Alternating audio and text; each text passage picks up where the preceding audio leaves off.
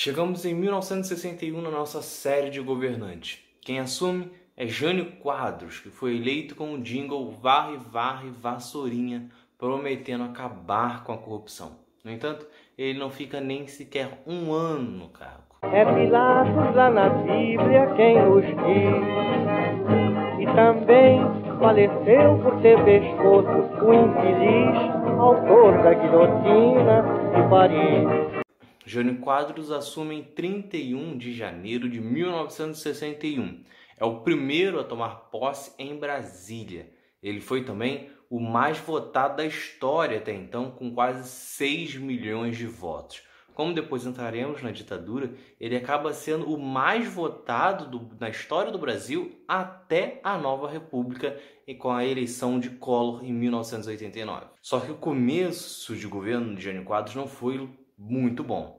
Ele assume um país em crise e ele vai recorrer ao FMI pedindo dinheiro emprestado.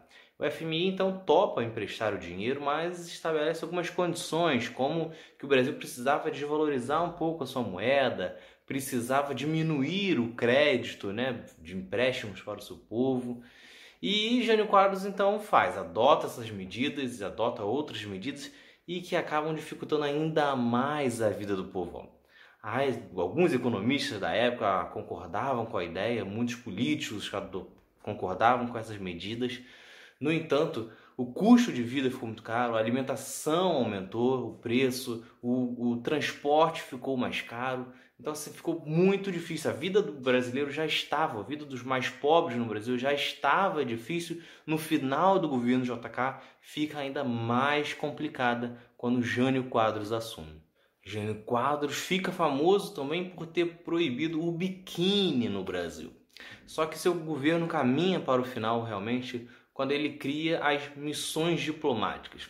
Jânio Quadros entendia que o Brasil não precisava ficar só ligado aos países capitalistas. Ele poderia muito bem conversar com os capitalistas, conversar com os socialistas.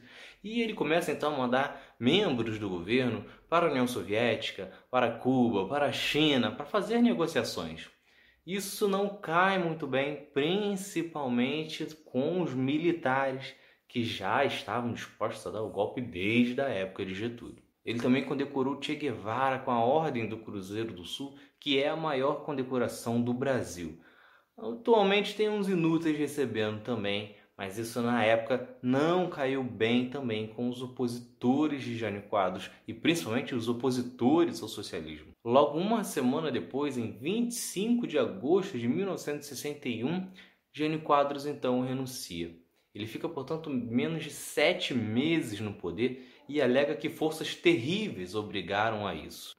Só que Jânio Quadros estava, na verdade, era blefando. Ele acreditava que nem o Congresso nem o povo permitiria que ele renunciasse, até porque o, a presidência iria para João Goulart.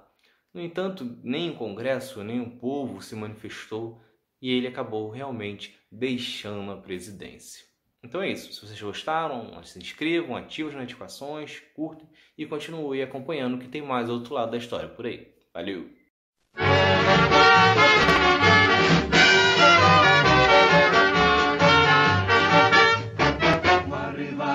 Varre, varre, varre, varre, vassourinha. Varre, varre a bandalheira. O povo já está cansado de sofrer dessa maneira. Jânio Quadros é a esperança desse povo abandonado. Jânio Quadros é certeza de um Brasil moralizado.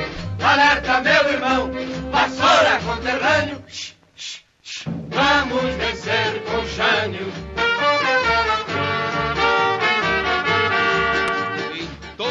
História do Brasil, nunca foi tão fácil escolher o melhor.